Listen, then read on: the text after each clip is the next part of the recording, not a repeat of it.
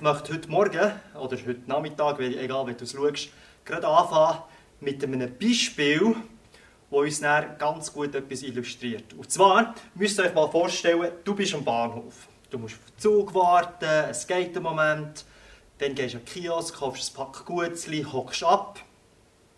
Vielleicht kennt ihr schon das Geschichte, ich weiß nicht.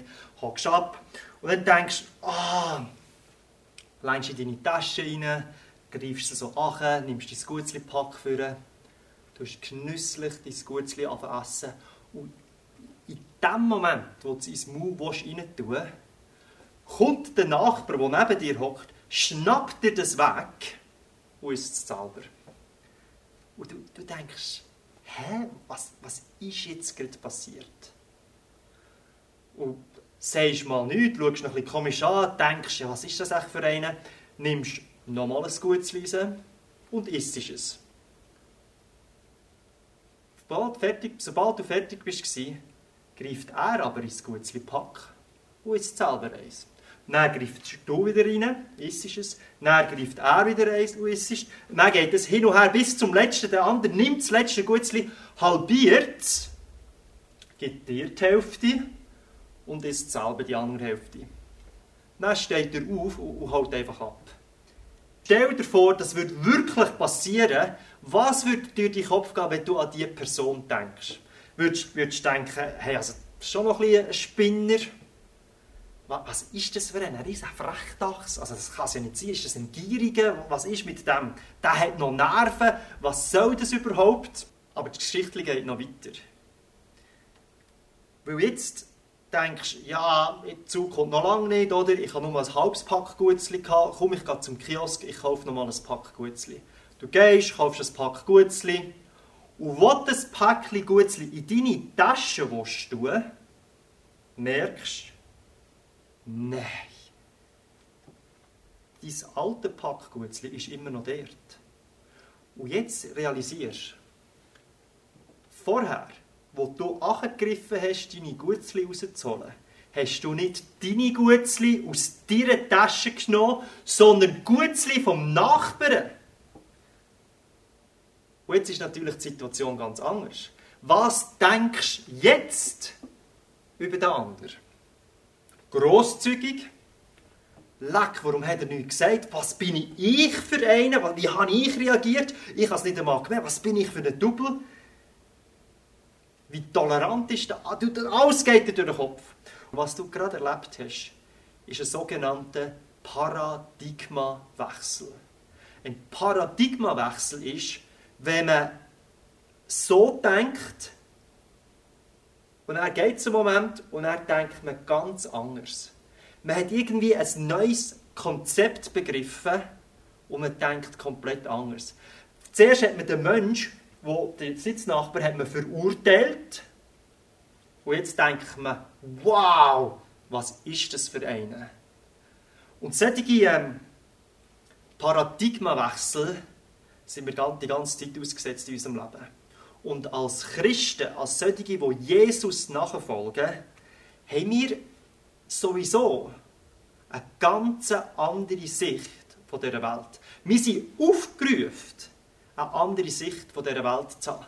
Wir trainieren ein Leben lang, wir lernen ein Leben lang, eine andere Sicht von der Welt zu haben, von unserem Leben, von ganz verschiedenen Sachen. Äh, in der Bibel steht es, im Römer 2, das heißt, richtet euch nicht mehr nach den Maßstaben dieser Welt, sondern lernt auf eine neue Weise zu denken. Also wir, wir werden verändert, durch das ganze Leben sind wir einem Paradigmenwechsel unterstellt. Wir sollen lernen, neu zu denken. Und dann heißt, da geht es weiter, damit ihr verändert werdet und beurteilen könnt, was Gottes Wille ist. Wenn du jetzt daheim bist, auf dem Sofa am Zuschauen, vielleicht ist noch der Partner da oder irgendjemand anderes, dann sagst du, hey, stupf den anderen. Ich weiss, das machen wir nicht so gerne im Gottesdienst, oder? Aber jetzt, wo man daheim ist, darf man das machen. Stupf den anderen und sag, sag ihm, hey, wir leben nicht in dieser Welt. Wir, wir leben in einer anderen Welt. Es geht uns nicht um diese Welt, es geht uns um etwas anderes. Und äh, ich möchte diese Botschaft mit den Titel gegeben, «Nicht aus Angst». Ist ein, ein grammatikalischer, komischer Titel, aber ihr werdet es merken, heute geht es um ganz viele Sachen, wo wir nicht sind, oder wo wir anders sind. Wie wir drei Wege, wie wir nicht sind.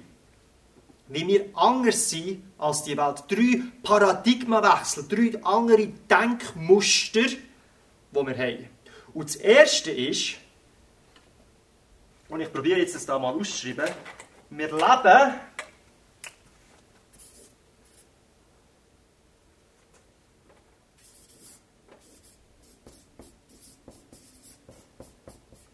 aus, wir leben aus Glauben und nicht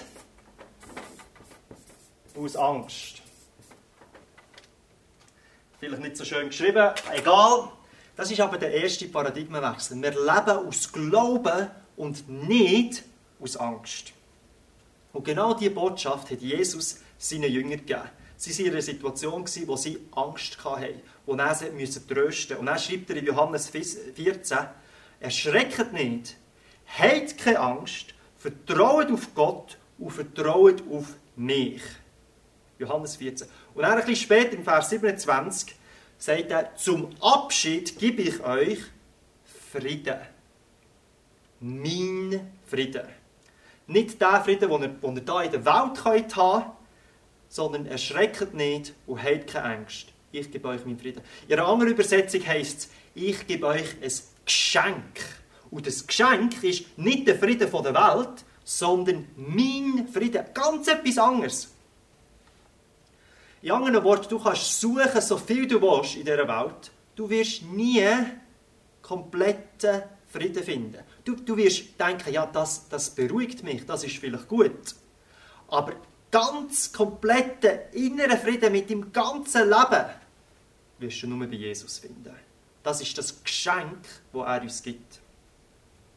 Und wenn du sagst, ja, ich, ich habe Teil von diesem Geschenk, ich nehme das Geschenk an, dann zählt das auch für dich. Dann hast du diesen Frieden. Er lebt nämlich durch seinen Geist, lebt er in dir. Und was ist es für ein Geist? 2. Timotheus 1,7 Denn Gott hat uns nicht einen Geist von der Ängstlichkeit gegeben. Er hat uns einen Geist gegeben von Kraft, vor Liebe und vor Besonnenheit. Wir müssen also nicht Panik schieben und Angst haben und wissen nicht, wie es weitergeht und so weiter, weil wir eine Kraft in uns haben. Eine göttliche Kraft, die uns ermutigt, die uns trägt, die uns weitergibt, die uns eine andere Sicht von dieser Welt gibt. Das war der erste Paradigmawechsel. Ich lebe aus Glauben und nicht aus Angst. Das Zweite ist, Wir sind aufopfernd.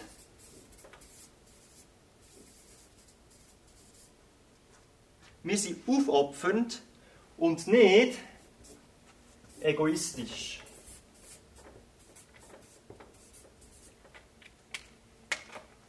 Wir sind aufopfernd und nicht egoistisch. Jetzt, das ist wieder so ein Paradigmenwechsel, ein Ort, wo wir anders denken. Das normale Denken in unserer Welt, der normale Mensch, das ganz normale Menschliche ist egoistisch denken. Das kennen wir alle. Ich weiß, wenn du schon jemals einem zweijährigen Kind begegnet bist, weißt du, dass wir Menschen alles pure Egoisten sind. Du, du musst es nicht einem Kind beibringen. Du, kannst nicht, du musst nicht herhocken und sagen, hey Kind, ich gebe dir jetzt ein Spielzeug. Dann komm, gib mir das zurück. Und jetzt, wenn ich dir das wegnehme, weißt, dann musst du sagen, mies, mies, mies, nein, gib es mir wieder zurück. Das musst, du einem kind, du einem Kind nicht beibringen. Das ist einfach so. Das ist unsere normale menschliche Art. Wir können aber auch auf eine neue Art reagieren. Weil der Jesus Christus, der in uns lebt, ist nicht egoistisch gewesen. Er war wahrscheinlich die selbstopferndste Person, die es gibt in diesem Leben. Auf der Welt, die die Welt jemals gesehen hat. Er hat sein Leben hergegeben, damit wir überhaupt leben können. Er hat sich geopfert, damit wir auch uns opfern können. Er, es ist ihm nie, nie, nie um sich selber gegangen. Immer um die anderen. Und das soll es in unserem Leben auch sein. Nur, wir denken halt menschlich. Das ist unser Paradigma. Und wir leben, jetzt das Leben lang lernen, anders zu denken. Das ist ein lebenslanger Prozess.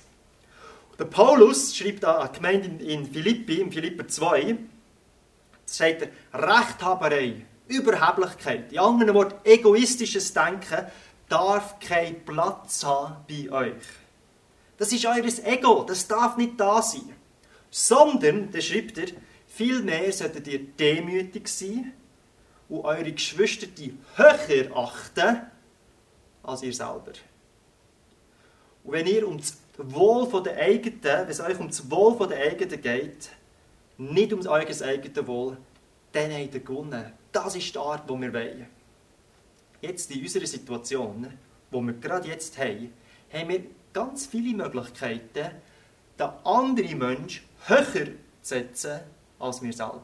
Und ich glaube, es ist die Chance, in dieser, in dieser schwierigen Zeit, das wirklich zu üben. Weil in den schwierigen Zeiten, oder, ich merke es bei mir selber, kommt genau das Ego kommt noch viel mehr vor. Man, ist, man hat das Gefühl, oh, ich bin in einer Notlage, ich muss für mich schauen, ich muss für mich WC-Papier kaufen, ich muss für mich schauen. Dabei ist jetzt genau der Zeitpunkt, zu sagen, nein, wir schauen für die anderen.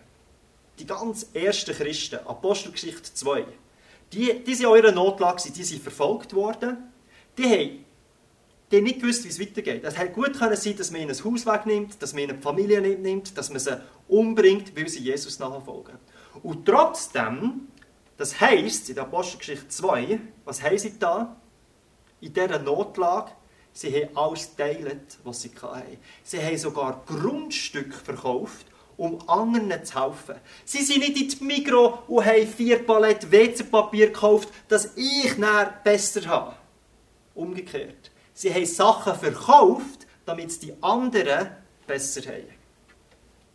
Dann heisst es weiter, sie haben sich getroffen, jeden Tag, einerseits im Tempel, also in ihrer grossen Schar, andererseits in kleinen Gruppen, in Familien. Jeden Tag haben sie Gottesdienst gefeiert. Jeden Tag haben sie ihn angebetet. Jetzt, im Moment haben wir ein Problem, oder? Wir können uns nicht in den grossen Gruppen treffen. Wir können uns höchstens virtuell treffen. Aber der Punkt, was, mir wichtig ist, ist, sie jeden Tag Gott anbetet. Nicht nur ab und zu, oder?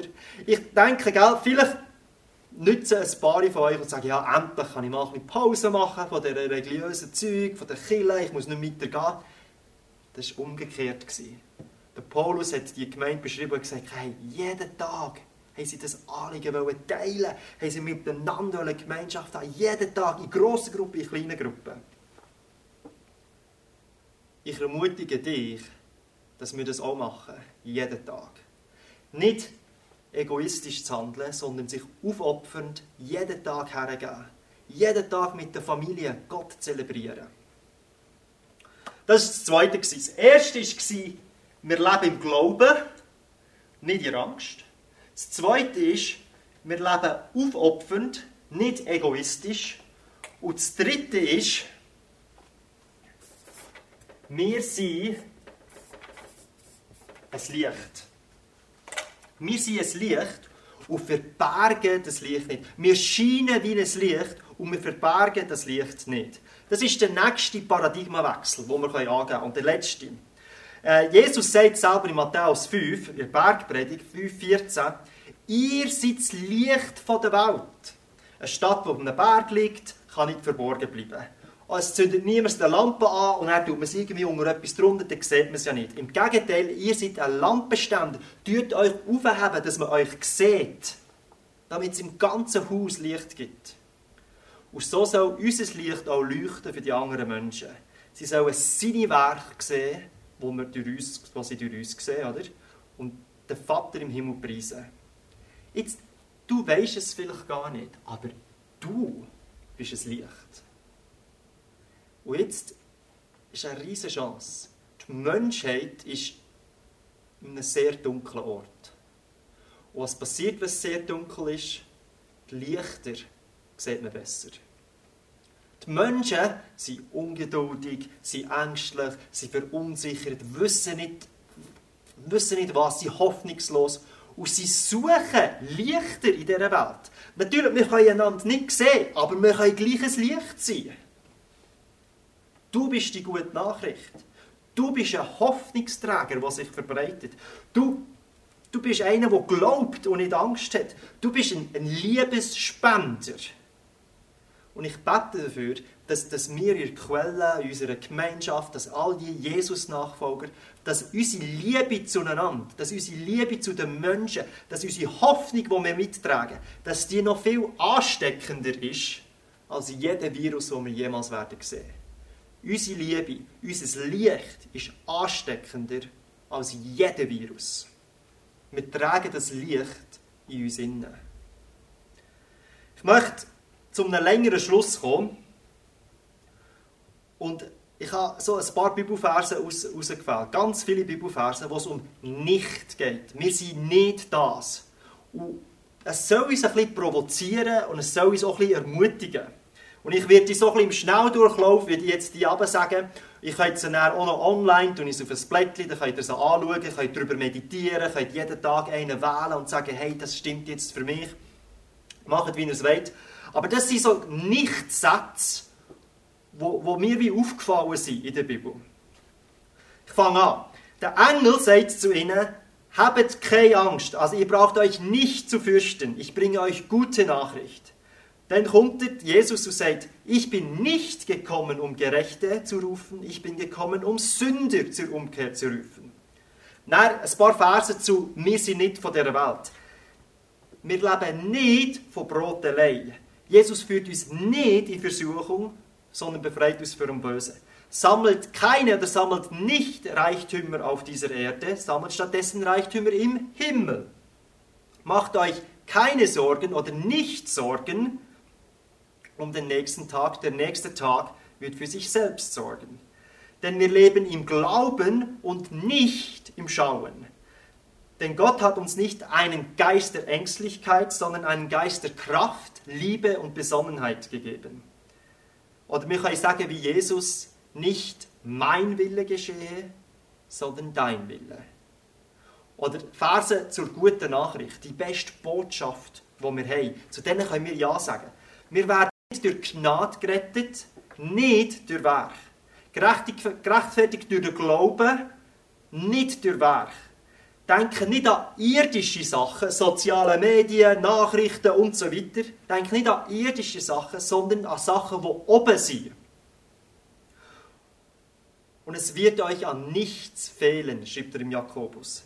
Werdet nicht müde, Gutes zu tun.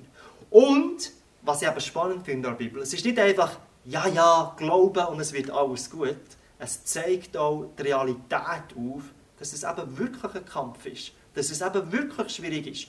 Dass drei kleine Kinder daheim und Homeoffice daheim und die sollten die Schule machen und der andere ist noch zu klein und das ist ein riesiger Stress und alles. Das ist ein Kampf. Und die sind allein, sind sozial isoliert. Die Eheprobleme, ich bin überzeugt, die werden steigen. Ich bin überzeugt, wenn die Krise vorbei ist, wird es in der Schweiz ganz viele Scheidungsanträge geben, weil so eng aufeinander, das ist schwierig, das ist ein Kampf. Aber hier sagt Jesus ein paar Sachen zum Kämpfen. Wir kämpfen nicht gegen Fleisch und Blut, sondern gegen andere Autoritäten und Mächte dieser Welt. Wir gehören nicht zu denen, die zurückschrecken und zerstört werden, sondern zu denen, die glauben, gerettet werden. Denn er möchte nicht, dass irgendjemand verloren geht, er möchte vielmehr, dass alle zu ihm umkehren. Wir brauchen nicht traurig sein, wie alle anderen Menschen um uns herum, die keine Hoffnung haben. Es ist nicht gut, dass wir allein sind, sondern vielmehr, dass wir einander Mut machen. Und noch der letzte Vers. Der Herr ist unser Helfer und wir brauchen einen Helfer, weil es ja ein Kampf ist. Er wird es, es, wir werden uns nicht fürchten. Es ist viel ein bisschen schnell gegangen. Ich habe ganz viele so Nicht-Verse einfach gebracht. Ich kann jetzt nachher abladen auf einem Papier, wenn es, euch etwas nützt. Ich möchte noch mal kurz zusammenfassen und sagen, erstens, wir dürfen ermutigt werden. Wir dürfen den Paradigmenwechsel vollziehen, weil erstens, wir aus Glauben leben und nicht aus Angst. Zweitens, weil wir uns selber aufopfern und nicht egoistisch landen. Und das Dritte ist, wir sind leichter und wir verbergen es nicht. Das ist der Schatz, den uns die Bibel gibt. Der, den wir dürfen haben, der, der in uns lebt. Und die Bibel sagt von diesem Schatz im 2. Korinther 4, ich trage diesen Schatz, der Jesus Christus trage ich, in einem ganz gewöhnlichen, zerbrechlichen Gefäß. Und Jesus ist der Schatz, aber das zerbrechliche Gefäß, das sind wir. Das, ist, das, ist, das kann kaputt gehen, das ist angegriffen, das tätscht und tut es. Aber warum tragen wir das im zerbrechlichen Körper? Denn es soll deutlich werden, dass die alles überragende Kraft, die in unserem Leben wirksam ist, Gottes Kraft ist und nicht aus uns selbst kommt. Also es soll deutlich werden, dass es nicht wir sind, wo so strahlen, sondern er ist. Das ist der Unterschied. Er strahlt durch uns. Und er heißt am Schluss, und das ist so ein bisschen der Segen und die Ermutigung für dich, wenn ich jetzt fertig bin, von allen Seiten dringen Schwierigkeiten auf uns ein. Und doch werden wir nicht erdrückt. Oft wissen wir nicht mehr weiter und doch verzweifeln wir nicht. Wir werden verfolgt und sind dennoch und sind doch nicht verlassen. Wir werden zu Boden geworfen und kommen doch nicht um. Es wird kämpft und kämpft.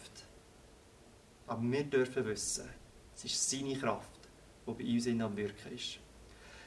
Wenn ihr dort seid, ich bitte euch aufzustehen, dort wo ihr seid. Nein, ist ein Witz. Nein, macht es doch, steht auf und ich bete noch miteinander. Jesus, ich danke dir, dass du in uns wohnst.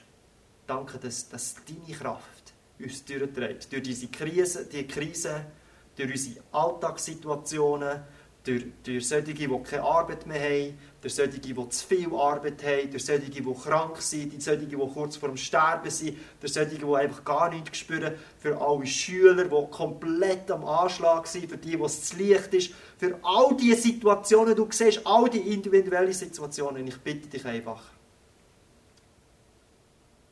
du, du regieren in unserem Leben. Du, du uns ermutigen.